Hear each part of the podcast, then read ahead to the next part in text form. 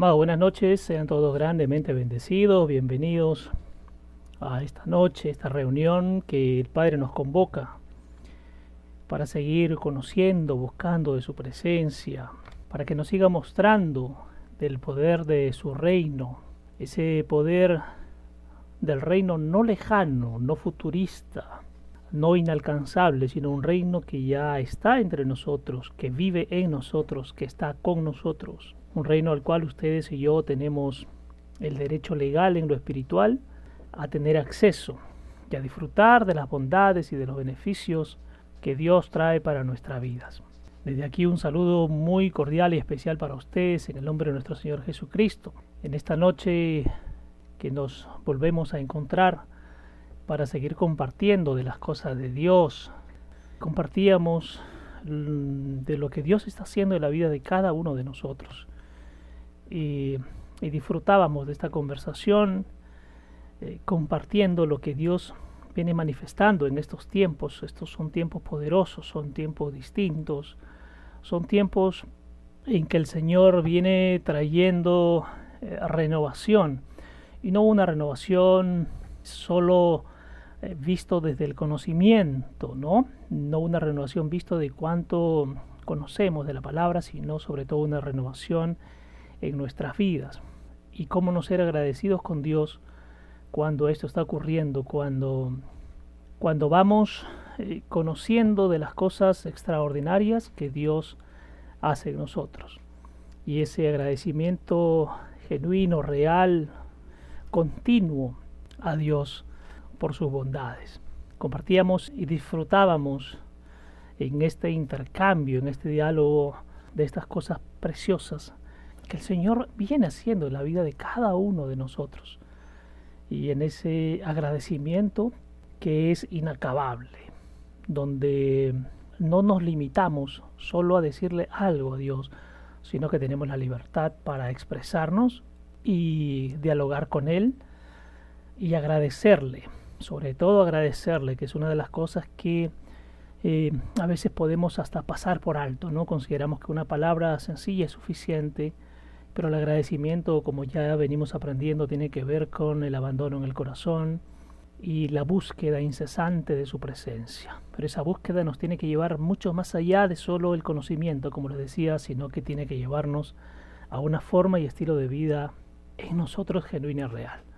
Yo les pido que cierren sus ojos ahí, amados, para decirle al Padre, te damos las gracias en esta noche, amado Padre Celestial Tú que tienes el control absoluto de todas las cosas, de lo que está aquí en la tierra y aún fuera de la tierra, de lo que está en el cielo, aquí en lo natural y aún debajo de la tierra. Tú que tienes el control absoluto de las dimensiones en las cuales nos movemos. Si bien a nivel físico estamos en la dimensión natural, sabemos que hoy tenemos derecho a movernos en lo sobrenatural, aún estando aquí en la tierra que ya no nos movamos desde la vida natural y mundana, sino que aprendamos a vivir, aún estando aquí, en la vida sobrenatural y celestial, en la vida del reino que tú has traído para nuestra vida. Te damos las gracias a ti, Señor Jesucristo, tú que no te limitaste para entregarte por completo, por la vida de cada uno de mis hermanos y por mi vida también. Tú que con ese precio tan alto que pagaste nos diste acceso a todo lo que te pertenece. Y a ti, Espíritu Santo de Dios, las gracias porque traes la revelación de la boca directa de Jesucristo, como dice la palabra, para mostrar la voluntad y para mostrar los propósitos que Dios tiene para cada uno de nosotros. Gracias te damos Toma el control absoluto de esta plataforma, de la vida de mis hermanos, de su mente, de sus corazones, de todo su ser. Cancelamos todo espíritu de revancha, contienda, de oposición que quiera levantarse en este lugar y en la vida y en las familias y en las casas de mis hermanos. Porque no tiene derecho legal la oscuridad, lo antiguo, las tinieblas sobre los hijos de la luz. Gracias por este tiempo. Te damos en el nombre precioso de nuestro Señor Jesucristo. Amén, amén, amén. Bien amados, la semana pasada habíamos iniciado esta enseñanza preciosa acerca de Juan capítulo 14. Y era tremendo lo que el Señor eh, nos había mostrado y habíamos compartido. Hablábamos de, empezaba este capítulo hablándonos de que no nos preocupamos ni nos rindamos a nuestros temores, a nuestros miedos, y que no dejemos que esto nos inquiete, sino que nuestra confianza plena debería estar en Dios. Y había una pregunta así en, el versículo que yo les compartía, decía, ¿realmente es así? ¿No? Es decir, ¿estás confiando realmente en Dios? ¿O es que a veces las circunstancias, situaciones y personas podría inclusive inquietarnos y hacernos dudar? ¿Cuántos realmente de nosotros en toda situación confiamos en Dios y no acudimos a nuestras fuerzas, no acudimos a nuestra manera de pensar, no acudimos a nuestra manera de sentir, no acudimos a otras personas, sino que somos capaces de ir directamente a esa fuente, esta fuente de vida, esta fuente que nos asegura, como iniciaba el capítulo 14 de Juan en el verso 1, que no sintamos miedo ni temores y que no dejemos que nada nos inquiete porque tenemos la fortaleza y porque sabemos con convicción, con seguridad y con autoridad en dónde es que estamos parados. Y tremendo porque nos explicaba de la casa. Dice, la casa de mi padre tiene muchas moradas. Y hablábamos y lo traíamos al llano para entender que no habla de una vida futura en el cielo y que están construyendo chocitas o casas, no, sino que la morada más deliciosa es morar y vivir en el corazón del Padre. Y que realmente eso es lo más valioso e importante. Y el Señor Jesús nos decía, porque estamos hablando del Jesús antes de subir a la cruz y del Jesús antes de ser resucitado, decía, y la casa de mi Padre tiene muchas moradas y hay mucho espacio para cada uno de nosotros, ustedes y yo, amados, estamos invitados a vivir y morar en la casa del Padre, es decir, en el propio corazón de Dios. Y el Señor Jesús nos enseñaba, porque si no fuera así, entonces no se los diría y decía, voy a prepararte una habitación. Y esa habitación mencionábamos que tiene que ver también con nosotros, con nuestro corazón, con esa disposición que tenemos, porque lo más fácil es decir, quiero habitar en la casa del Padre, junto a ti. Pero aquí venía lo otro. Pero también soy capaz de decirle, ven y mora en mi corazón, porque lo uno es, quiero estar allá, pero sin que yo cambie, sin que yo entregue. Lo segundo es, que soy capaz de entregarme y decirle al Padre, te entrego mi corazón, ven y mora conmigo, ven y haz tu habitación, así como tú tienes una habitación para mí en tu corazón, yo abro todo mi corazón para que tú también tengas una morada y una habitación aquí. Y era tremendo porque compartíamos también que sus propios discípulos, quienes convivieron con él, quienes cenaron con él, durmieron junto a él, compartieron y vieron experiencias y vieron manifestaciones grandes. Uno de ellos es Tomás, que le dice, Maestro, cuando él les dijo, voy a ir junto al Padre, voy a ir a donde tengo que ir. Él le dijo, Maestro, no tenemos ni idea y no sabemos a dónde vas, así que ¿cómo podríamos saber y cómo esperas que conozcamos el camino? Y Jesús le da una respuesta preciosa, amados, que tiene que ver también con nosotros. Le dice, Tomás, yo soy el camino, el único camino por donde tienen que caminar. Y también yo soy la verdad, fuera de mí no existe otra verdad. Todo lo demás si dice que Él es la verdad, todo aquello que buscamos fuera del Señor Jesucristo, mis amados, entonces se convierte en mentira, porque así lo afirma el Señor Jesús. Si Él es la verdad, todo lo que está fuera de Él no es verdad y es mentira. Pueden ser situaciones, puedo estar aferrándome al dinero, al trabajo, a mis hijos, a mi familia, a algo, pero si no tengo como centro de mi vida al Señor Jesucristo, amados y amadas, les digo esta noche, todo eso entonces es mentira. ¿Y por qué es mentira? Porque si se nos retira, entonces nuestra vida habría acabado, entonces ya no estaríamos centrados en las cosas de Dios. Y también dijo Jesucristo, le responde a Tomás y le dice, y también yo soy la vida, quiere decir que fuera de Él todo es muerte. Nadie viene y nadie llega al Padre fuera de mí, sino a través de una unión vital conmigo. ¿Y qué es una unión vital? Es una unión de compromiso de tu vida con la vida del Señor, tu vida entregada al Padre. Si realmente me conocieras, decía el Señor Jesucristo, también entonces conocerías a mi Padre. Y aquí venía algo tremendo, porque mucha gente dice, no podemos ver al Padre, no lo conocemos al Padre. Pero amada y amado, si tú conoces al Señor Jesucristo, entonces has visto y has conocido al Padre. Y Él lo afirma en el verso 7 cuando dice, y a partir de ahora te darás cuenta de lo que has visto y experimentado. De ahora en adelante lo conoces, incluso lo has visto Esto es tremendo porque el Señor Jesucristo revela y dice, quien ha visto, quien me ha visto a mí, entonces ha visto también al Padre. Y quien en la vida nuestra, amados, ha visto al Señor Jesucristo por la manifestación en nuestra vida, entonces también hemos conocido y conocemos al Padre. Luego aparece el otro discípulo, Felipe, le dice, Señor Maestro, muéstranos al Padre y eso será todo lo que necesitamos. Y entonces estaremos contentos, que tenía que ver con cuánto quiero yo satisfacer a este corazón no transformado, no convertido. Entonces, si te muestras, te creo, en otras palabras. Si no muestras, estaremos contentos. Ya con eso es suficiente. Y la respuesta del Señor Jesús es tremenda. Le dice Felipe, has estado conmigo todo este tiempo y todavía no sabes quién soy, todavía no lo entiendes. ¿Cómo puedes pedirme que te muestre al Padre? Porque cualquiera que me ha mirado entonces ha visto al Padre. Verme a mí es ver al Padre. ¿Cómo puedes preguntar, Felipe, dónde está el Padre? Qué tremendo porque dice que si comenzamos a considerar y a confiar y a creer en el Señor Jesucristo, entonces Él mismo nos mostrará el Padre, Él mismo nos revelará al Padre, Él mismo nos enseñará al Padre. Y si llegamos a conocer al Padre, el Padre mismo nos revelará y nos mostrará, amados, quién es el Cristo y el poder del Cristo que tenemos que entender que está por encima de todas las cosas y de todas las personas. Y esto que revelaba el Señor Jesús y él lo dijo de forma muy clara, estas no son mis palabras, es decir, yo no manifiesto lo que siento, yo no manifiesto por mis emociones, yo no manifiesto por lo que considero, decía el Señor Jesús, sino que esto que yo les estoy enseñando viene directamente del Padre. El Padre me ha dicho que se lo transmite y que se lo diga.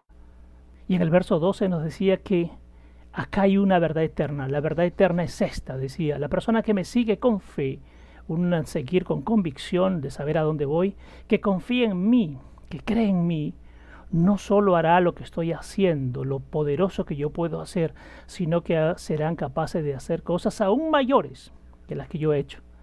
Y en el verso 13 y 14 nos compartía esta porción de la palabra. Dice, usted puede contar con Él de ahora en adelante, lo que sea que solicites sobre quién soy y qué estoy haciendo, lo haré. Así es como se verá el Padre por quién es el Hijo. Lo digo en serio, todo lo que solicite de esta manera lo haré. Pero nos dejaba una enseñanza preciosa, amados porque para pedirle algo al Padre tiene que ser con entendimiento, con conocimiento, con un corazón transformado. Y nos dejaba muy claro, lo primero que tenemos que hacer al pedir no es cosas, no es cosas materiales. Lo primero que tenemos que hacer y pedir al Padre es que nos muestre al Cristo. ¿Quién es el Cristo? ¿Qué es lo que está haciendo el Cristo? ¿Cómo se manifiesta el Cristo? Para que ese Cristo que ha sido depositado en nosotros se manifieste. Nuestro llamado, amados y amadas, está en hacer crecer cada día al Cristo dentro de nosotros. Y cerrábamos la semana anterior con el verso 15. Y precioso porque esto nos dejó eh, para meditarlo, ¿no? Dice el verso 15 de la versión que yo les compartía, amarme real y genuinamente, verdaderamente, te da poder para obedecer mis mandamientos. Si me amas, demuéstralo haciendo lo que te he dicho. Y aquí me detengo para unir con, la, con lo que vamos a revisar el día de hoy. Porque aquel que realmente ama a Dios de forma genuina y real, dice aquí su palabra, solo aquellos que me aman de verdad, ese amor que yo tengo, vendrá a darte poder para que puedas obedecer mis mandamientos, mi palabra, mi enseñanza. Lo cual quiere decir, amados, si lo traemos al llano, es que si no puede obedecer lo que Dios ha puesto en mi vida, las indicaciones que ha puesto, el llamado que tiene para mí, si no obedezco es porque realmente no amo y no he conocido al Señor. Lo dice este verso de forma clara. Y si me amas, entonces nos dice aquí, demuestra haciendo lo que te he dicho, no haciendo lo que tú crees, no haciendo lo que tú consideres que te conviene, no haciendo lo que tú consideres con tus fuerzas que tienes que hacer. Hay mucha gente que cree que haciendo cosas está ayudando a Dios, amado y amada. Tengo que decirte esta noche que Dios no necesita ayuda de nadie. Dios necesita que hagas lo que Él te ha indicado que hagas. Porque podemos terminar desgastándonos, cansándonos, terminamos molidos, adoloridos, desgastados, muchas veces desanimados por hacer las cosas conforme nosotros queremos. Pero yo me quedo con esta parte final. Solo aquel que me ama, el amor que yo tengo, le dará el poder para obedecer mis mandamientos, para obedecer mis enseñanzas. Qué precioso esto. Hay poder en el amor de Dios, el poder grande de la manifestación del poder de Dios. Lo primero que te hará, amado y amada, es aprender a obedecer lo que el Padre ha puesto y ha colocado para ti, para que el Padre te muestre y te revele los propósitos. Y entonces, de una vez por todas, amados y amadas, dejemos de hacer las cosas por lo que nosotros consideramos. Terminamos haciendo cosas con nuestras fuerzas humanas. Y yo quiero en esta noche comentarles y preguntarles allí, ¿cuánto del esfuerzo que estamos haciendo hemos sido capaces de darnos cuenta que ese esfuerzo personal, entre comillas, por querer ayudar a Dios, lo que ha generado es que nos alejemos más bien de Dios? Repito, ¿cuánto del esfuerzo que nosotros estamos haciendo creyendo que ayudamos a Dios, ni siquiera nos hemos percatado que esa fuerza que tú estás aplicando, entre comillas, queriendo ayudar a Dios, te ha llevado a alejarte más de Dios? Porque el alejarte más de Dios significa, amado y amada, que el amor de Dios ¿correcto? Si el amor de Dios estaría completamente puesto en ti, comenzarías a obedecer cada cosa que el Señor te pida que hagas. Pero esto de obedecer las cosas de Dios, amados, en esta noche les muestro y les enseño, tiene que ver con comenzar a soltar muchas cosas de nuestra vida.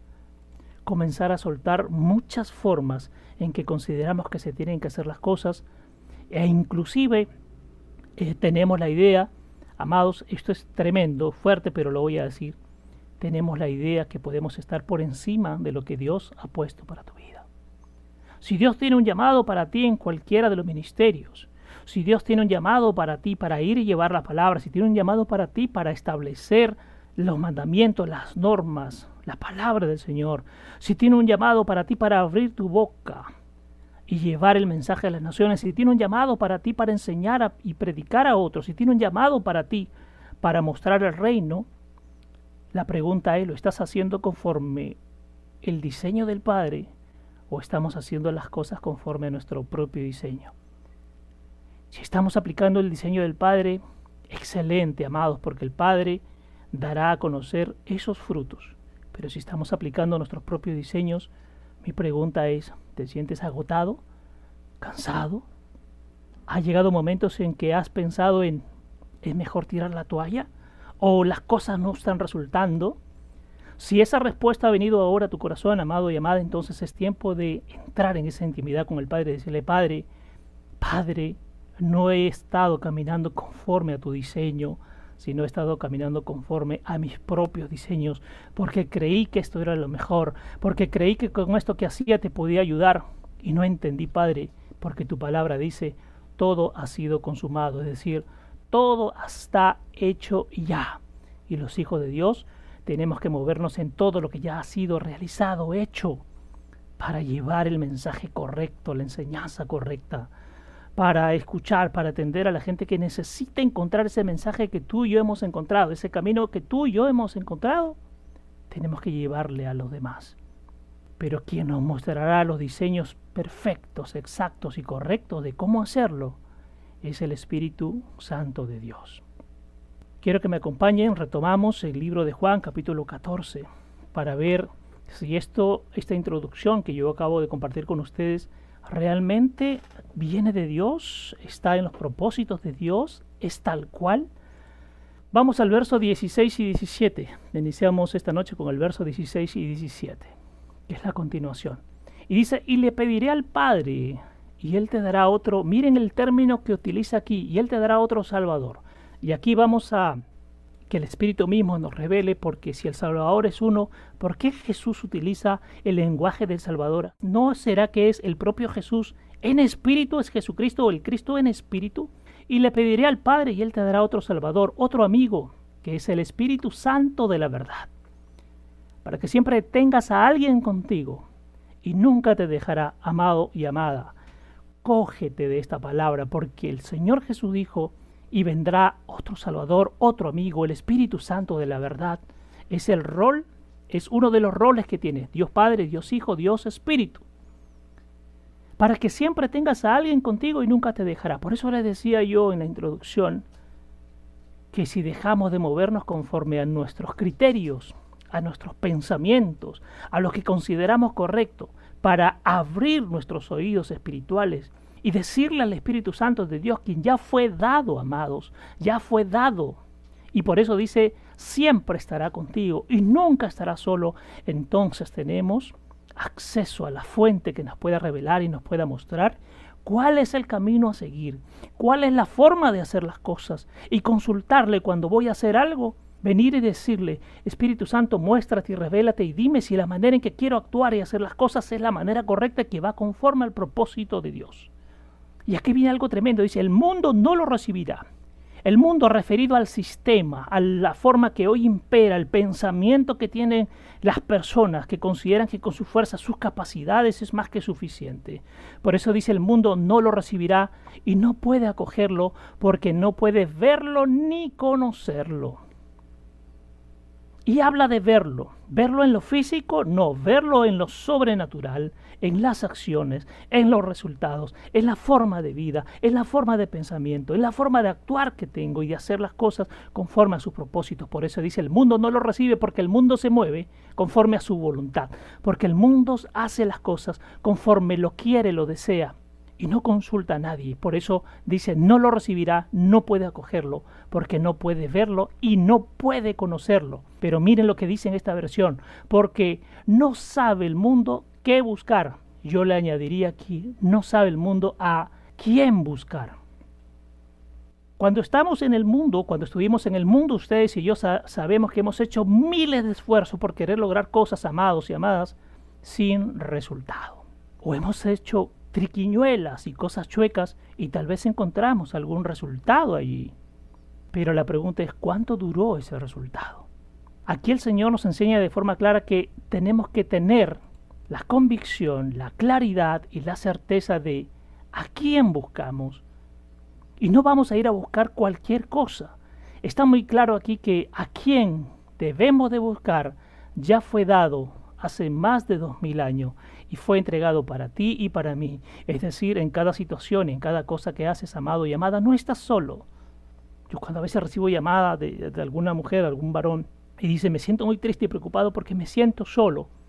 Amado, amada, es decir, que nunca te enteraste, como dice aquí el verso 16 y 17, que nunca estarías solo y sola. Porque te fue dado aquel que el propio Jesús lo llama Salvador. Y amados, y lo voy soltando en esta noche.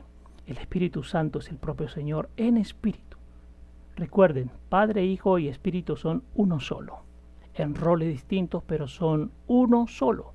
Y ahora vamos a ver más adelante porque mucha gente dice, ¿cuándo vendrá el Señor Jesús? Y aquí en este pasaje, amados, el Señor revela que ya vino.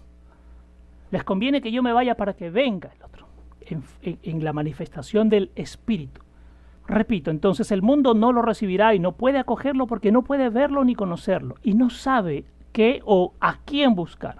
Pero que viene lo tremendo para ustedes y para mí. Pero tú lo conoces íntimamente porque permanece contigo y vivirá dentro de ti. ¿Qué espacio le estamos dejando al Espíritu Santo para que viva dentro de nosotros? ¿Lo estamos dejando que se manifieste? ¿Realmente le hemos construido esa morada que leíamos en las versiones anteriores la semana pasada? ¿Le has construido una morada real al Espíritu Santo dentro de ti o lo has arrinconado en un cuarto pequeño donde ni siquiera se puede mover con libertad? ¿Has atado y has encadenado del Espíritu Santo dentro de ti y no le das la libertad para convertir, para transformar, para hacer? Para que te traiga vida. Por eso esto es precioso, dice, pero lo conoces íntimamente, lo cual, amados, nos dice, y lo hemos repetido por muchos años, y yo lo doy gracias al Espíritu que lo vuelve a traer, la intimidad con el Padre se vuelve en algo fundamental para nuestras vidas. Si queremos conocer del Espíritu, que el Espíritu venga en ese bautizo de fuego genuino, real, entonces tienes que intimar con el Padre, tienes que intimar con el Señor Jesucristo para que el Espíritu Santo te muestre y te revele más y más cada día del Señor. Porque dice aquí, permanece contigo y vivirá dentro de ti. Y entonces, ¿a dónde tenemos que ir para consultar? ¿A dónde tenemos que ir para preguntar? ¿Cuál es nuestra fuente ¿De dónde es que vamos a tomar las decisiones acertadas, correctas, que traigan el beneficio y el crecimiento para nuestras vidas? Porque si acudimos a fuentes que son inexactas, porque hemos leído hace un rato, compartíamos hace un rato, que si Jesucristo no es el centro, entonces todo lo demás se convierte en mentira, todo lo demás se convierte en muerte y además no es el camino correcto, no conseguiremos, amados, las respuestas apropiadas y acertadas a lo que queremos conocer. Verso 18. Esto es tremendo, amados. Y aquí cójanse, amados, porque cuando algún familiar nuestro se va, papá, mamá, hermano, hijos, esto es tremendo. Y hay que cogerse fuerte. Y tómenlo. Dice, prometo que nunca, y nunca significa que en ninguna ocasión, prometo que nunca los dejaré desamparados. Es decir, nuestro amparo, nuestra fortaleza, amados, está en Él. Ni los abandonaré como huérfanos volveré a ustedes. Y en mi versión dice, estoy volviendo, amados, que el Espíritu Santo les muestre y les revele. Si dice que tengo que irme para que venga el amigo, el Salvador, el Espíritu, y en el verso 18 dice, volveré a ustedes y estoy volviendo. La pregunta es, ¿seguimos esperando al Jesús que hace más de dos mil años dijo que volvería y que como no lo vemos entonces nos mintió? ¿Seguimos esperando un Jesús en el futuro porque dice volveré y estoy volviendo. Estoy no es para el futuro, estoy es ahora. Estoy ahora. Qué tremendo, verso 19. Vamos a compartir, verso 19. Pronto dejaré este mundo y no me verán más. Y cuando dice pronto dejaré este mundo y no me verán más, tiene que ver con la forma en que el mundo se movía, la manifestación del mundo, porque el Señor nos va a traer y nos va a revelar ya no lo del mundo, sino lo sobrenatural. Los del mundo, acabamos de leer, no lo pueden ver porque no saben dónde buscar. Y dejaré este mundo para entrar en lo sobrenatural, dice, y no me verán más en lo físico, pero ustedes, y traído a este momento ustedes y yo amados, pero ustedes me verán porque estoy vivo. Y tú también volverás a vivir. Y tú estás a punto de cobrar vida. Esto es poderoso, amados. Ustedes me verán. Si pudiera abrir los micrófonos les preguntaría, ¿ustedes ven a Jesucristo en sus vidas? ¿Ustedes reconocen a Jesucristo en sus vidas? ¿Son capaces de darse cuenta que Jesucristo se mueve en sus vidas? Que es el Señor de su vida, de todo su ser, de su corazón, que está entronizado allí, que tiene el control absoluto? ¿Ustedes lo ven, amados, o no lo ven? Porque dice estoy vivo, lo cual quiere decir que Jesucristo habita en los vivos. Estoy hablando en lo sobrenatural o espiritual. Y tú también volverás a vivir. Quiere decir, para que podamos ver al Señor Jesucristo en nuestra vida, tenemos que tener la misma condición que tiene Él. Si Él está vivo, nosotros estamos llamados a estar vivos, repito, dentro de lo sobrenatural o espiritual, porque no está enfocado en lo natural. Puedo estar vivo, entre comillas, en lo natural, pero en lo sobrenatural o espiritual estoy muerto. Y aquí dice, tú estás a punto de cobrar vida. Y esto es interesante, amados, traídos para nosotros ahora en estos tiempos. Hay gente afuera que está muerta porque no conoce a Jesucristo. Hay gente afuera que no tiene vida, que no sabe a dónde va, qué rumbo tiene, qué sentido tiene su vida. Y ustedes y yo, amados, no estamos para entrar en otros temas que no nos incumbe. Nuestro llamado está así como nosotros recobramos la vida cuando el Señor Jesucristo tomó el control de nosotros. Estamos llamados a ir afuera y hacerlos cobrar vida a la gente del mundo que no conoce de Dios. Y entonces acá es pastor, entonces salgo corriendo. No, Pide al Espíritu Santo que te revele cuál es la forma, cuál es el tiempo, cuáles son las palabras, a dónde tienes que ir. No te mueves por emociones, no te mueves por sentimientos, no te mueves por tu ímpetu, sino te mueves por el poder del Espíritu Santo y la revelación que tiene que traer a tu vida. Esto es interesante, amados, porque el pronto dejar este mundo, mucho lo, ah, cuando se fue y ascendió, pero pronto dejar este mundo es, yo ya no soy parte del mundo, yo no soy parte de este sistema. Por eso este sistema no me puede ver más, pero tú si perteneces a lo sobrenatural y celestial, tú sí me puedes ver, aunque estés parado y caminando en el sistema del mundo, no perteneces a este sistema. Y los hijos, los hijos de Dios, podemos ver a Jesucristo en la manifestación de nuestras vidas. Hay gente que no lo ve porque aún sigue esperando algún día volverá y mientras vuelva entonces tengo ese sentimiento de muerte, de angustia, de soledad, de depresión, de tristeza, que todo va mal, o estoy lleno de ira, de enojo, de rabia, de frustración, porque no lo puedo ver, porque no he dejado el mundo como Él lo dejó, amados. Por eso no puedo ver, no puedo verlo, no puedo ver esa manifestación en mi vida. Él dice una condición, yo estoy vivo y tú también volverás a vivir. ¿Cuál es entonces lo que manifiesta el Señor? ¿Qué nos revela en esta noche? Para alcanzar la vida tenemos que salir, dejar el mundo, es decir, la forma, el estilo, los paradigmas, la manera en que me muevo, la manera en que considero que son las cosas, eh, tener que rendir mi orgullo, tener que rendir mi soberbia, tener que rendir, el Señor revelaba en estos tiempos, mis vísceras, mis entrañas, mis deseos, tengo que dejar que mueran porque esos pertenecen al mundo. Y si yo me muevo en ese sentido, no puedo verlo. Aunque hable del Señor, no puedo verlo. Y aquí viene, amados, esto precioso que hemos aprendido. Por los frutos y los resultados los conoceréis. Basta con darnos cuenta cómo estás yendo para ver si realmente has muerto a lo del mundo o no ves a Dios o realmente puedes verlo. Porque acá dice ustedes me verán no es algo futuro, no es algo inventado, lo está afirmando el Señor Jesús. Ustedes me verán, ustedes y yo, amados, si estamos firmes y parados en las cosas de Dios, vemos a Jesucristo en la manifestación de nuestra vida cada día. Yo no sé la condición que pueda pasar, yo no sé si, económicamente estás bien, tienes, tienes mucho, tienes poco, pero en lo mucho, en lo poco, ¿qué es lo que se está moviendo? ¿Cuál es la intención de tu corazón? ¿Qué estás guardando? ¿Qué estás cuidando? ¿Qué estás buscando? ¿Estás cada vez más cerca al Señor o cada vez estás más lejos de Dios y encima te estás quejando? Yo estoy vivo, dice el Señor, porque dejé el mundo. ¿Tú quieres estar vivo también? ¿Quieres cobrar vida? Pues deja el mundo. Deja el mundo y sus formas, deja el mundo y su sistema, deja el mundo y sus pensamientos, deja el mundo y sus deseos.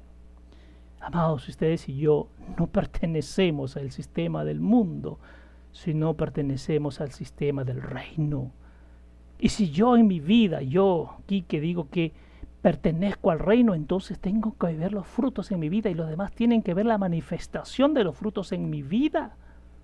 Porque si no, amados, esto es fuerte, pero estaría muerto. Puedo hablar del Señor, pero estaría muerto. Por eso les decía yo la importancia, este verso 19 es poderoso. No sé si eh, que, el Espíritu nos esté revelando y les esté revelando en esta noche. No habla de solamente salir en lo físico y natural, sino es salir del sistema. Ya no pertenezco a este sistema.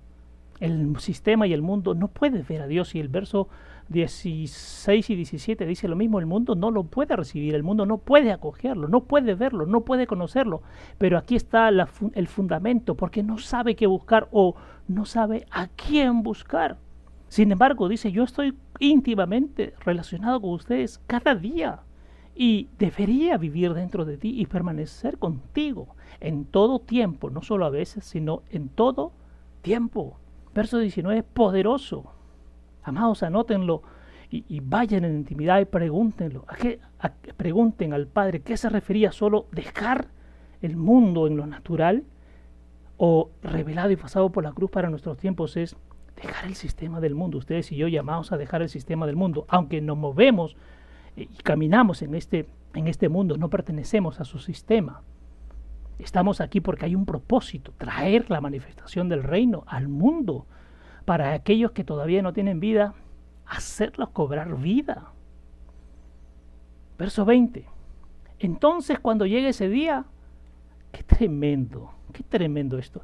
Entonces cuando llegue ese día sabrán que yo vivo, yo estoy en mi Padre y que ustedes son uno conmigo, porque viviré en ustedes. Tú estás en mí y yo estoy en ti. Qué precioso. cógelo y di, esta palabra es para mí. Amados, cuando llegue ese día que tú dejas el mundo por completo, al 100%, ¿correcto? Cuando llegue ese día, esto lo estamos filtrando por la cruz para nuestros tiempos, cuando llegue ese día, entonces realmente sabrás quién es el Señor Jesucristo.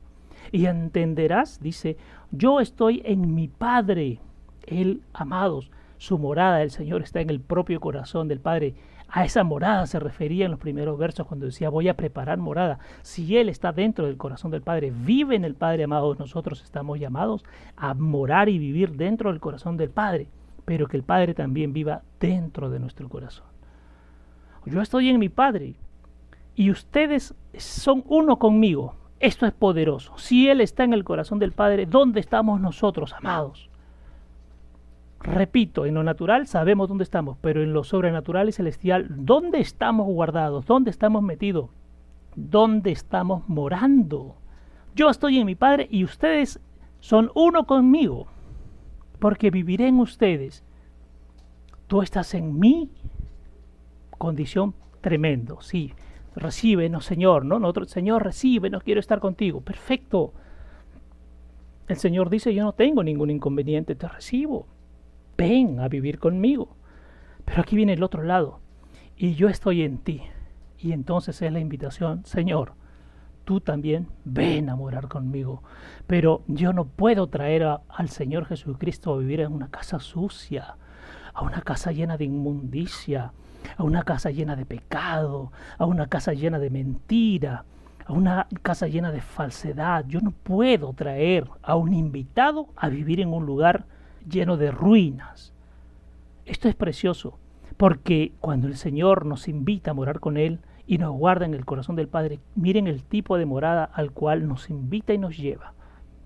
Yo no puedo hacer lo mismo y traerlo un lugar ruin, vil, sucio. Tengo que traer un lugar apropiado, adecuado, acondicionado. Pero para que ese lugar sea apropiado y acondicionado, tengo que haberme rendido y decir al Espíritu, ven, amigo, Ven a morar conmigo, tú que estás y limpia y renueva y cámbiame, sácame de este mundo en el sentido celestial, es decir, arráncame del sistema, de la forma, quiero dejar de vivir de esa manera, de pensar que lo importante es el dinero, que lo importante es el trabajo, que lo importante son mis hijos, que lo importante es mi papá y mi mamá, que lo importante son los demás.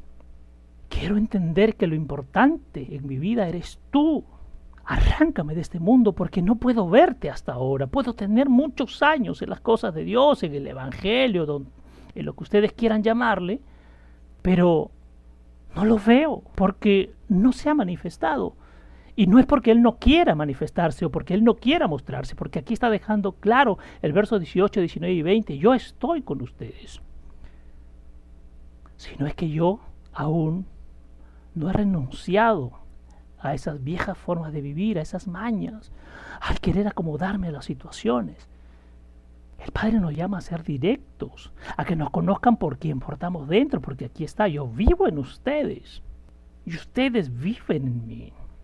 Precioso este verso 20 que remarca claramente lo que nos está diciendo en el verso 19.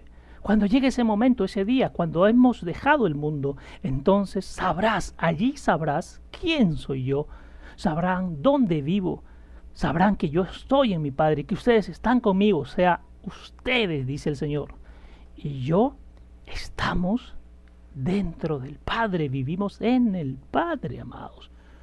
Si esto lo asumimos, amados, en esa real, eh, real valor y dimensión de lo que nos está diciendo el Señor Jesucristo aquí, amados, es que entonces la pregunta es, ¿tengo derecho y acceso a todo lo que le corresponde al Padre porque le fue dado al Hijo?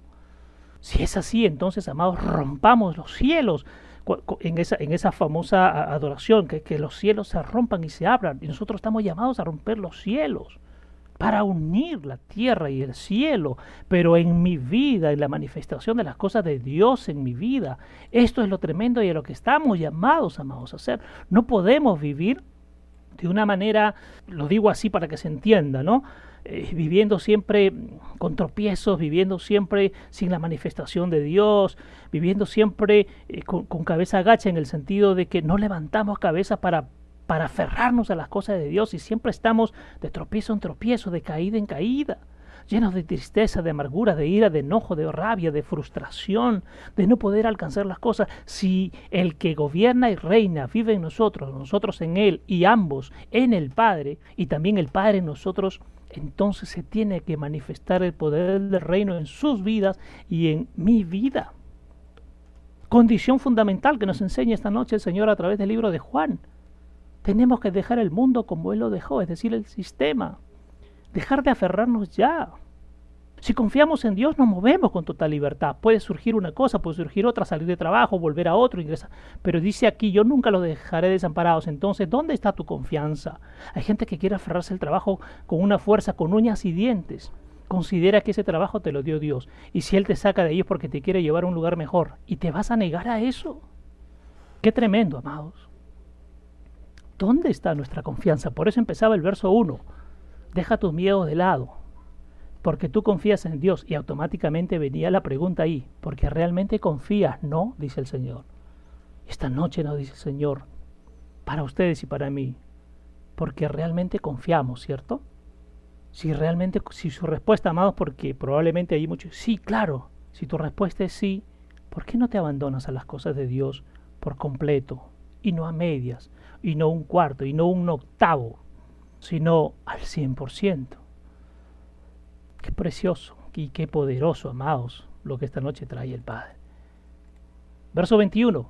Miren esto, amados, vuelve a tocar el tema del amor de verdad. Por eso dice aquí, los que me aman de verdad, quiere decir, lo voy a trasladar de esta manera, quiere decir que hay algunos que aman de mentira. Qué precioso los que me aman de verdad, o sea, con conocimiento, con intención, con inteligencia, porque saben lo que buscan realmente de manera genuina, porque lo que quieren es agradarle a Él y no a los hombres, y no a las personas. Los que me aman de verdad son los que conocen, obedecen y guardan mis mandamientos. Qué tremendo, condición, una detrás de la otra. Yo no puedo guardar y obedecer si no conozco yo no puedo obedecer si no conozco. O sea, fundamental aquí, dice, los que realmente me buscan y quieren conocer de mí, los que realmente me aman, lo primero que tienen que hacer es, tienen que conocerme. Ojo, puedo conocer la palabra, perfecto, amados, pero ¿conozco al que dio la palabra? Puedo hablar de Dios, pero ¿conozco a Dios? Puedo enseñar de Dios, pero ¿dejo que Dios me enseñe? No sé si me estoy dejando entender, pero esto es poderoso. Los que me aman de verdad son los que conocen primero.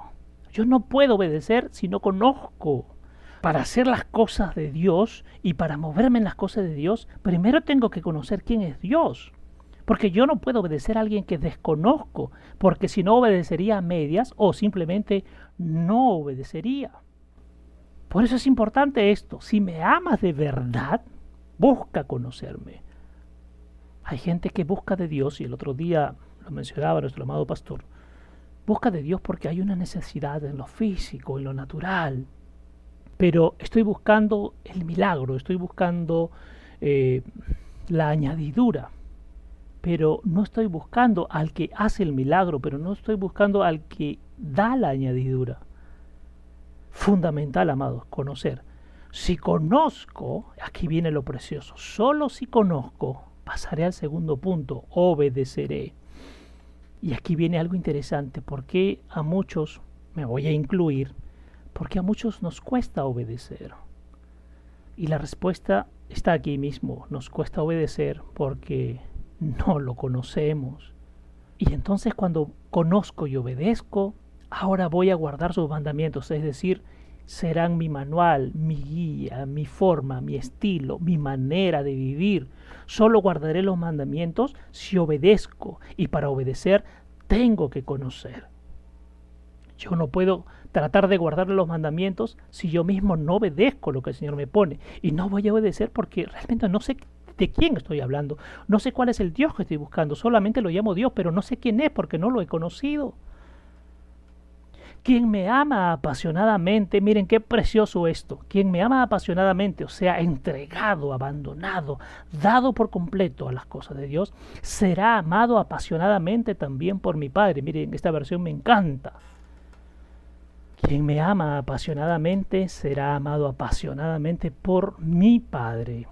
Y aquí viene la respuesta del Señor. Y lo amaré apasionadamente a cambio de eso. Qué precioso, amado, yo lo cojo para mi vida. Y lo amaré apasionadamente a cambio, o sea, si amas al Padre y el Padre te ama, yo a cambio también te amaré, dice el Señor Jesucristo, de manera apasionada, o sea, con convicción, no con emoción, no con sentimiento. Y aquí le añade esto precioso, y me revelaré y me mostraré claramente a Él. Amados, hagamos un resumen chiquitito de esto.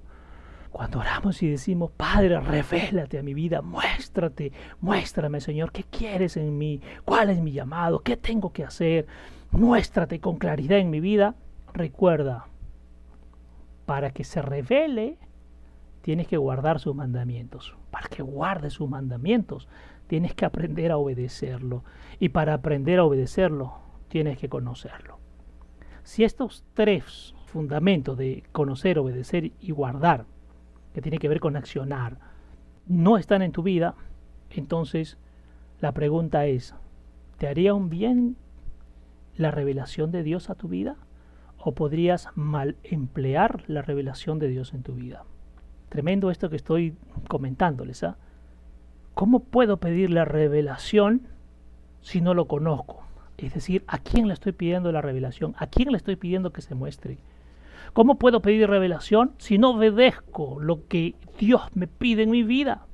Hay gente que tiene un llamado específico y se anda metiendo en cosas que nadie los o las llamó, perdiendo el tiempo y haciendo más largo el proceso de conocer al Padre y del cumplimiento del llamado en sus vidas. ¿Cómo puedo pedir la revelación si no lo hago parte de mi vida, en mi caminar diario. Qué tremendo esto. Vamos a avanzar, verso 22. Entonces uno de sus discípulos, llamado Judas, no el Iscariote, no el traidor, dijo, Señor, ¿por qué solo nos revelarás tu identidad a nosotros, pero no a todos? ¿Por qué no al mundo? Miren qué tremendo lo que le está preguntando este discípulo. ¿ah? O sea, Señor, ¿por qué solo a algunos? ¿No? ¿Por qué no es a todos? Y esto, amados, trae abajo varias maneras que hemos pensado, ¿no? Debería la revelación dársele a todos.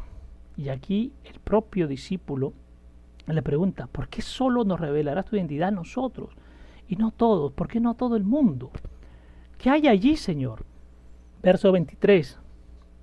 Jesús respondió, amarme, y vuelve a lo que mencionó versículos atrás, o, la semana pasada, para ser más específicos, amarme te da poder para obedecer mi palabra. La pregunta aquí que le hizo Judas, ¿no? ¿Por qué solo algunos? Y entonces la respuesta cae por sí sola. Porque aquel que me ama, correcto, recibirá el poder para obedecer mi palabra y entonces a él o a ella me mostraré, a él o a ella me revelaré, a él o a ella me daré a conocer. Condición, siempre yo he escuchado mucho eh, esto de la importancia de obedecer. Claro, pero si yo hablo de la obediencia, ¿soy el primero en obedecer? Amarme te da el poder para obedecer mi palabra. Porque un mundo sin amor, ojo, no el amor como lo ve el mundo, porque nos podemos distraer, ¿correcto? Este, Puedo tomarme fotos, no sé, con un mendigo en la calle y digo que estoy amando. Mentira, eso no es, eso no es verdad. Porque un mundo sin amor es un mundo sin vista. Qué precioso. Pero del amor de Dios, ojo, del amor de Dios. ¿Cuál es el amor de Dios? ¿A dónde me lleva el amor de Dios? A conocerlo, a obedecerlo y a guardar sus mandamientos. Un mundo sin amor es decir, que no conoce de Dios, que no obedece a Dios, que no camina conforme a las cosas de Dios, es un mundo sin vista, es decir, está perdido, un mundo sin vista quiere decir que se va a tropezar, se va a caer, se va a golpear, se va a lastimar, le va a doler, pero va a continuar en eso. Porque es además su naturaleza. Porque volvemos al verso 16, 17. No sabe dónde buscar y no sabe a quién buscar. Por eso es un mundo sin amor, es un mundo sin vista, que tropieza, que cae, se levanta, vuelve a caer, se vuelve a levantar y vuelve a caer, porque no está lleno de las cosas de Dios. Y después le pregunto a Dios, ¿y por qué me pasa esto a mí, Señor? Amado y amada, tu respuesta esta noche está siendo revelada. ¿Cuál es tu prioridad? ¿Conocer, obedecer y guardar sus mandamientos? ¿O le has dado prioridad a otras cosas? Volvemos al verso 23. Y mi Padre te amará tan profundamente. Recuerden la espada de doble filo que entra y penetra lo más profundo del tuétano cuando entra y cuando sale, ¿no? Y vamos a asociarlo a esto. Y mi Padre te amará tan profundamente que iremos a ti y te convertiremos, aquí está lo que compartíamos la semana pasada, o sea, para romper eso de que voy a hacer morada, ah, se ha ido al cielo a construirme una casita, le voy a mandar un WhatsApp porque yo quiero de repente con piscina mi, mi morada en el cielo, ¿no? No, amados, no, amados, es tiempo de despertar, de salir de las fábulas espirituales que nos han contado por tanto tiempo. Y mi Padre te amará tan profundamente que iremos a ti y te convertiremos en nuestra morada. Oye, ¿no era que lo iba a hacer en el cielo? Acá dice que yo me convertiré en la morada de ambos. Dice, y nos mudaremos directamente al vecindario, es decir, nos mudaremos directamente a ti, a tu corazón, a tu ser. Y hay otros que esperan irse al cielo. Ya han mandado hasta su plano de cómo quieren su casa en el cielo. Amados, la casa del Padre, la casa del Hijo y la casa del Espíritu Santo eres tú y soy yo. Si aprendemos de las cosas de Dios de manera clara, amados, se va a mudar a vivir contigo. Por eso esto interesante que yo le decía, a veces decimos, Señor, quiero vivir en ti. El Señor te va a decir, claro que sí, eres bienvenido, hija, hijo, eres bienvenida a vivir contigo. Acá tienes un departamento en mi corazón, tienes un departamentito separado para ti. Pero yo cuando quiera ir a tu barrio, ¿dónde me vas a hacer dormir? ¿Tienes un lugar preparado para mí? ¿O estás dejando que yo pueda preparar ese espacio para vivir? Amados, yo no estoy inventando nada, aquí está de manera clara. Vuelvo a leer el verso 23. Estos son versos poderosos, amados, agárrenlo y digan, Padre, quiero esto para mi vida. Padre, tengo un cuartucho ahí que creía que ahí podías vivir de manera digna, pero sé, ahora entiendo que tengo que prepararte un súper, un mega cuarto porque eres alguien especial, no eres cualquiera, no eres cualquierita, eres alguien especial. Verso 23, Jesús respondió, le está respondiendo a Judas. Amarme te da poder para obedecer mi palabra. Fundamental, si no amo a Dios, no lo puedo obedecer. Puedo decir muchas cosas de Dios. Puedo sonar precioso, amado y amada. Puede sonar extraordinario, puede sonar hasta convincente. Pero no obedezco. No obedezco su palabra. Dice, porque un mundo sin amor, esto es fuertísimo, porque un mundo sin amor y el mundo está lleno de desamor. Hablo del amor de Dios, del amor de la verdad, el amor revelado por el Espíritu. Es un mundo sin vista. Y basta, amados, en que ustedes y yo miremos, hagamos una mirada a la televisión para que vean que las noticias todo el tiempo es cosas podridas. Entran al internet y van a ver cada noticia y cada tontería. Por eso dice, mi Padre te amará tan profundamente, o sea, vivirá en lo más recóndito, en el fondo de tu ser, en tu esencia, te amará tan profundo que entonces dice, yo quiero ir a vivir, yo quiero ir a morar allí. A esa casa quiero que me inviten, esa casa somos tú y yo. Quiero vivir allí. Te convertiré en mi casa, en mi morada donde quiero habitar. Por eso decimos, Dios, ¿dónde está? En el cielo, claro que sí. Pero también debería, digo, debería estar en ti.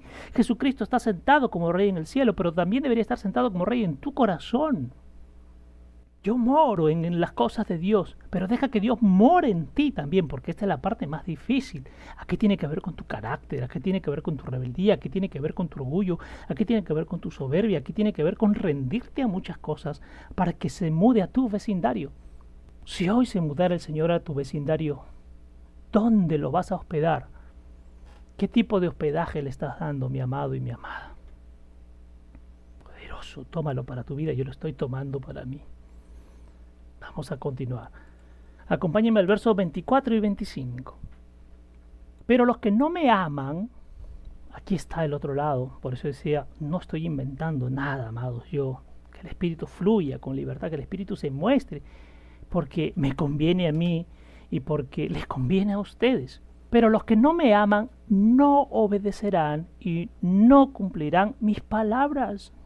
El propósito que Dios puso en ti, ¿cuánto se está retardando? No porque Él no quiera hacerlo, porque ya lo hizo, ya lo puso en ti, sino porque tú lo estás retardando. El mensaje que está escuchando, dice el Señor, no es mío, no es mi propia revelación. Es el mensaje, las palabras de mi Padre que me envió. Les digo, les cuento estas cosas mientras todavía estoy con ustedes. Qué tremendo, porque ahí estamos hablando en el plano natural. Mientras todavía estoy en lo natural, les estoy hablando. Pero lo otro es, vamos a tener que morir para que el Señor nos hable, porque Él ya no está en el mundo, hablamos en lo físico, ya no está en el sistema del mundo, ya no pertenece al mundo, porque Él ha sido coronado en lo sobrenatural y entonces tiene control absoluto de todo lo sobrenatural y lo natural. Por eso dice, les cuento estas cosas mientras todavía estoy con ustedes. Y ahora es, tengo que buscarlo, está ahora, pero a nivel espiritual. Mora en nosotros mora en el cielo, pero mora en ti. Tremendo esto. ¿Cuánto estoy demorando? ¿Cuánto me estoy demorando para que los propósitos se vayan cumpliendo? ¿Qué pasó aquí? El Padre se retrasó, el Señor eh, se equivocó o yo no estoy dejando que el propósito se cumpla porque estoy entretenido o entretenida en otras cosas que no me llamaron pero quiero estar ahí porque creo que le voy a hacer un favor a Dios. Creo que lo voy a poder ayudar. No, amados, no es así. Por eso dice el mensaje que está escuchando, no es mío, no es mi propia revelación, es el mensaje, las palabras de mi Padre que me envió. Les digo, les cuento estas cosas mientras todavía estoy con ustedes. Qué tremendo esto, amados. Qué precioso esto, amados. Vamos a avanzar versos 26 y 27. Pero cuando el Padre envíe el amigo, el Espíritu de Santidad, a petición mía, qué tremendo, amados. ¿Quién pidió que venga el Espíritu? El propio Señor Jesucristo. Aquel como yo que los libera, ojo, aquel como yo que los libera, Él les enseñará todas las cosas en mi nombre y te lo aclarará todo, amados. Aquí está fundamental, clave. ¿Quién nos va a enseñar y quién nos va a aclarar y quién nos va a mostrar las cosas acerca del Señor Jesucristo a donde es nuestra meta y queremos llegar? El Espíritu Santo. ¿Quién más te lo va a aclarar? ¿Quién más te lo va a mostrar? ¿Quién más te lo va a enseñar? Porque dice les enseñará todas, no dice algunas, ¿ah? dice todas las cosas en mi nombre y te lo aclarará. Es decir, tienes dudas, quieres despejar algo, ve allí, esa es la fuente correcta para que te lo aclare. Y te inspirará a recordar cada palabra que te he dicho. Papá, quiero tomar esta decisión. El Espíritu te dirá si es correcto o no. Claro, si vas a la fuente. Papá, quiero hacer tal cosa. El Espíritu te lo dirá. Quiero tomar tal decisión. El Espíritu te lo dirá. Quiero hacer tal situación te inspirará y te hará recordar la palabra, si es correcta o no, la decisión que quieres tomar es conforme a la palabra o no es conforme a la palabra. Mira lo que dice el Señor Jesús, te dejo bien y completo. Amados, lo dejó todo. Por eso decía yo, ya todo está hecho. ¿Qué más puedes hacer tú por el Señor? ¿Qué más puedes hacer tú por Dios? Te dejo bien y completo, equipadísimo y además cuando algo por allí se te olvide o se te vaya, ahí está el Espíritu para que te recuerde lo que yo te he enseñado. Te dejo mi regalo de la paz. Es decir, te dejo mi paz. Ojo, dice, te dejo mi paz. La paz que tenía el Señor Jesús es la paz que ha sido dejada para ti y para mí. La misma que Él tenía, por eso dijo, te dejo mi paz. No el tipo de paz frágil que da el mundo, que estás acostumbrado a que te dejen sintiéndote abandonado, despojado, por el que te enfadas y te angustias, sino mi paz perfecta. Miren qué tremendo. Si la paz del Señor está en nosotros, amados, miren lo que está revelando aquí. No me puedo sentir abandonado. No me puedo sentir solo o sola. No me puedo sentir despojado como que, ¿por qué me pasa a mí todo esto? Por el que te enfadas y por el que te angustias, sino mi paz perfecta. Y te enfadas porque quieres que las cosas se hagan a tu manera y te angustias porque no ves los resultados como tú lo quieres. Dice, no cedan al miedo, ni se aflijan en sus corazones, en cambio sean valientes. Ojo, la valentía no de irme a pelear con todo el mundo, ¿no? El, el esfuérzate y sé valiente, que, que es en el antiguo, es sé valiente porque el espíritu es que te da la valentía para seguir caminando y para seguir avanzando y para seguir enfocado o enfocada en las cosas de Dios.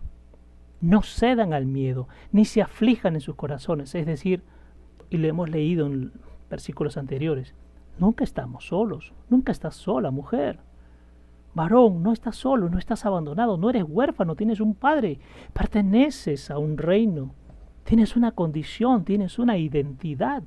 Y entonces esa paz, independientemente de todo lo que suceda a tu lado, la palabra dice, caerán mil a mi diestra y diez mil a mi, a mi, a mi diestra pero nada me tocará, pero nada me causará daño. Y eso escrito en lo antiguo, aquí está también, amados, hoy filtrado por la cruz. Si la paz de Dios, la paz del Señor Jesucristo, que es su propia paz, la que Él tenía, está en ti, no puedo sentirme abandonado, afligido, despojado, mal, desanimado, con tristeza, con depresión, con angustia, con soledad, con ira, con enojo, con rabia, con frustración porque es la paz del Cristo mismo. Por eso dice, no permitas, no cedas al miedo y que tu corazón no se aflija. En cambio, sé valiente, es decir, lleno del espíritu de valentía, del espíritu de la verdad, del Espíritu Santo de Dios para que te muestre, te revele, te enseñe, te dé la salida, te marque la ruta, te ponga en el camino acertado, correcto, para las decisiones que tienes que tomar. Por eso le decía, ¿Cuánto estamos retrasando nuestro llamado por estar entretenidos o entretenidas en cosas que el Señor no nos llamó a meternos? ¿Qué hacen perdiendo su tiempo, desgastándose? Perdón lo que voy a decir, arrugándose, van a tener que plancharse. Se le va a acabar el tinte. ¡Qué tremendo! Verso 28 y 29. Recuerden lo que les he dicho, que debo irme, pero les prometo volver a ustedes. Esto es poderoso. ¿ah? Repito, recuerden lo que les he dicho, que debo irme, pero les prometo volver a ustedes. Ojo, ¿dónde dice que volverá? ¿Volverá al mundo o volverá a nosotros? Es decir, en nosotros. Me voy y vuelvo. Ojo, me voy y vuelvo. No dice me voy y volveré, sino me voy y vuelvo.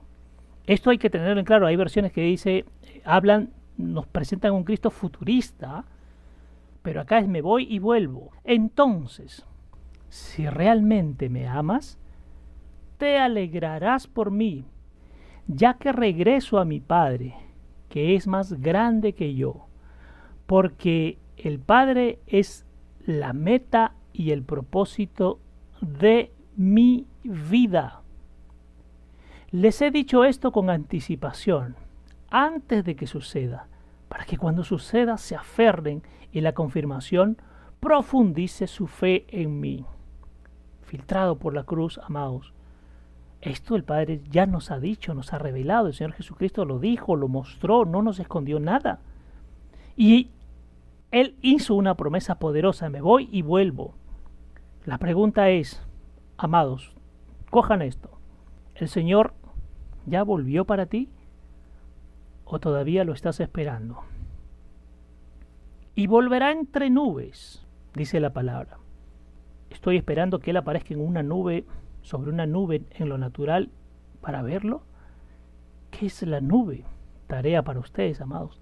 ¿Qué se refiere con la nube? Y vendrá entre nubes para mostrarse, para revelarse. Qué tremendo esto. Repito, si dijo me voy y vuelvo, ¿en tu vida ya volvió? ¿O todavía estás esperando que vuelva? Si realmente me amas, te alegrarás por mí. Ya que regreso a mi Padre que es más grande que yo, porque el Padre es la meta y propósito de mi vida. Ojo con esto. El Padre es más grande que yo, el Padre es la meta y propósito de mi vida, dijo el Señor Jesucristo.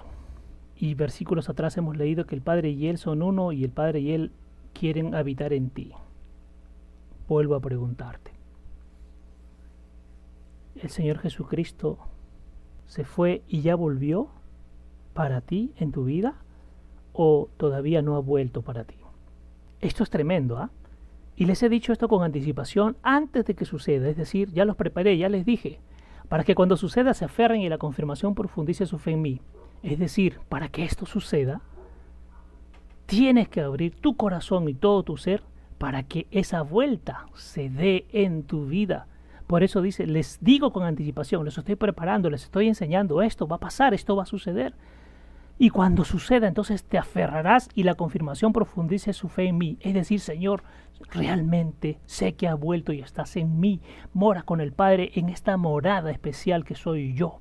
Y mi fe se aferra independientemente de las cosas, situaciones, personas que puedan suceder, ocurrir a mi alrededor. Esa fe realmente se ha profundizado, amado y amada en ti. Es una fe fuerte, firme, es una fe que tambalea, es una fe que te hace dudar, es una fe que tú dices, mm, todavía está por, por seguir desarrollándose, o es una fe que tú dices, sí, Padre, gracias, porque cada día se llena, se llena, se llena, y me alimento más de ti. Gracias por la manifestación en mi vida eh, de tu persona, de tu ser, de tu identidad. Gracias por mostrarte. ¿Cuál es esa fe por eso les preguntaba yo a Maus, ¿ya volvió realmente? ¿Está en ti? ¿Ya volvió o lo sigues esperando? Tarea IA, ¿qué significa y volverá entre nubes? Ahora, hay millones de nubes. ¿Cuál será la nube que vendrá? Y si vendrá sobre nubes, ¿y dónde se presentará? ¿En el Perú?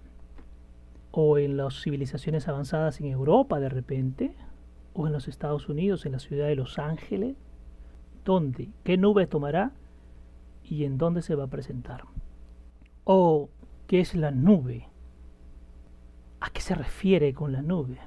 ¿Y será en un lugar físico o ya volvió? Tremendo, tremendo. Versos 30 y 31. Para cerrar por esta noche, mis amados y amadas. No voy a hablar contigo por mucho más tiempo, porque el gobernante de este mundo oscuro se acerca. Está a punto de atacar. Pero él no tiene poder sobre mí, porque no tiene nada que usar contra mí, ningún reclamo sobre mí. Estoy haciendo exactamente lo que el Padre me destinó a lograr. Estoy cumpliendo las instrucciones de mi Padre hasta el último detalle. Y esto es poderosísimo, para que el mundo descubra cuánto amo a mi Padre. Ahora, ven conmigo. Ahora, ahora, ven conmigo. No dice, en un futuro vendrás conmigo, sino ahora. Esto es tremendo. Dice, el gobernante de este mundo oscuro se acerca y está a punto de atacar. Pero quiero que lo que viene a continuación, amados, sea revelado en sus vidas pero Él no tiene poder sobre mí, porque no tiene nada que usar contra mí y ningún reclamo sobre mí. Y los versículos anteriores nos dice que Él y el Padre moran en nosotros, y nosotros y el Señor somos uno, guardados en el Padre. Y entonces, amados, es, ¿acaso los gobernantes de la oscuridad, de las tinieblas, tienen poder sobre ti? Ojo con esto, ¿ah? Para que esta noche te levantes y digas, Padre, yo te pertenezco, tú me perteneces.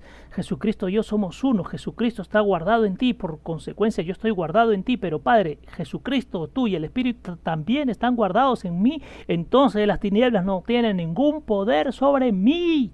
Pero dice, Él no tiene poder sobre mí, o sea, sobre nosotros tampoco. No tiene nada que usar contra nosotros. Fuimos limpiados en la cruz, así que si el resto nos, nos acusa y nos señala, es un tema del resto, déjenlo.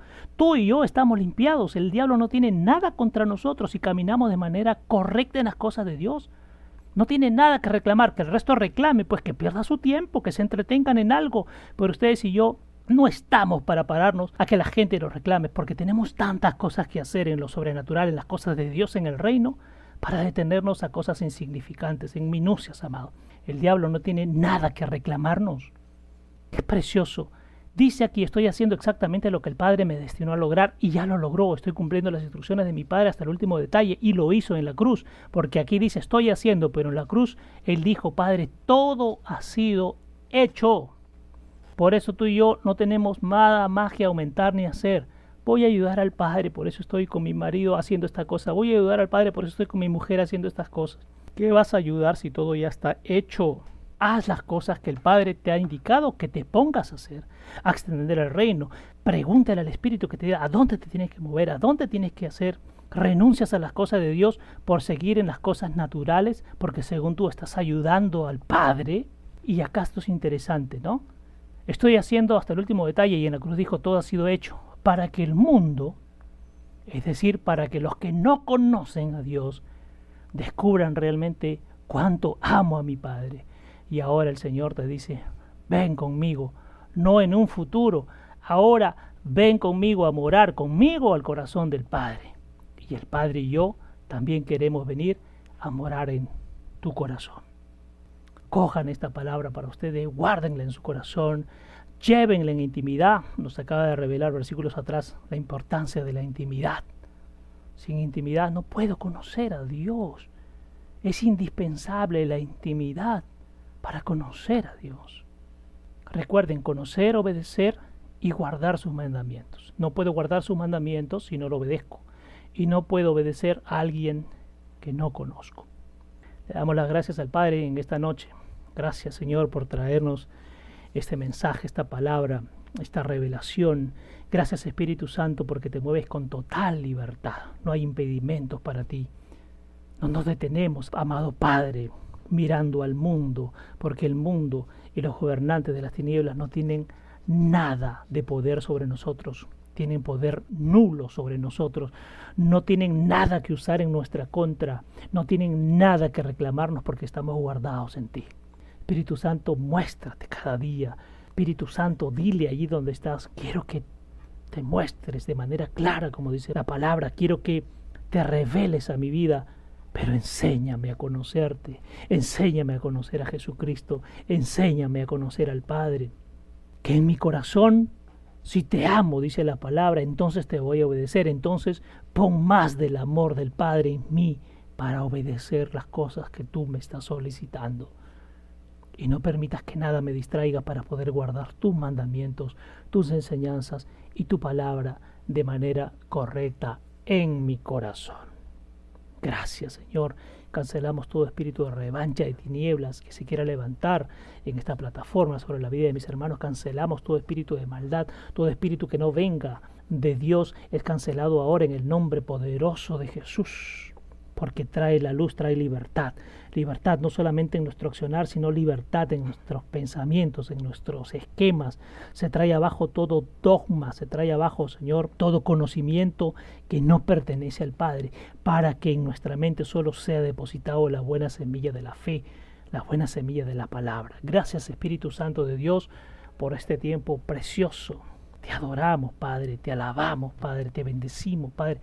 Te honramos, Padre, te damos las gracias porque nos permite seguir avanzando y buscando la verdad por sobre todo. No mi verdad, sino tu verdad, Señor. Gracias te damos en el nombre precioso de Jesús. Amén. Amados, un gran abrazo. Sean muy bendecidos. Nos reencontramos el próximo miércoles. Que el Señor siga mostrando y revelando. Gracias por este tiempo, papá. Gracias, amados, sean muy bendecidos, nos reencontramos y un gran abrazo para todos. Cuídense mucho.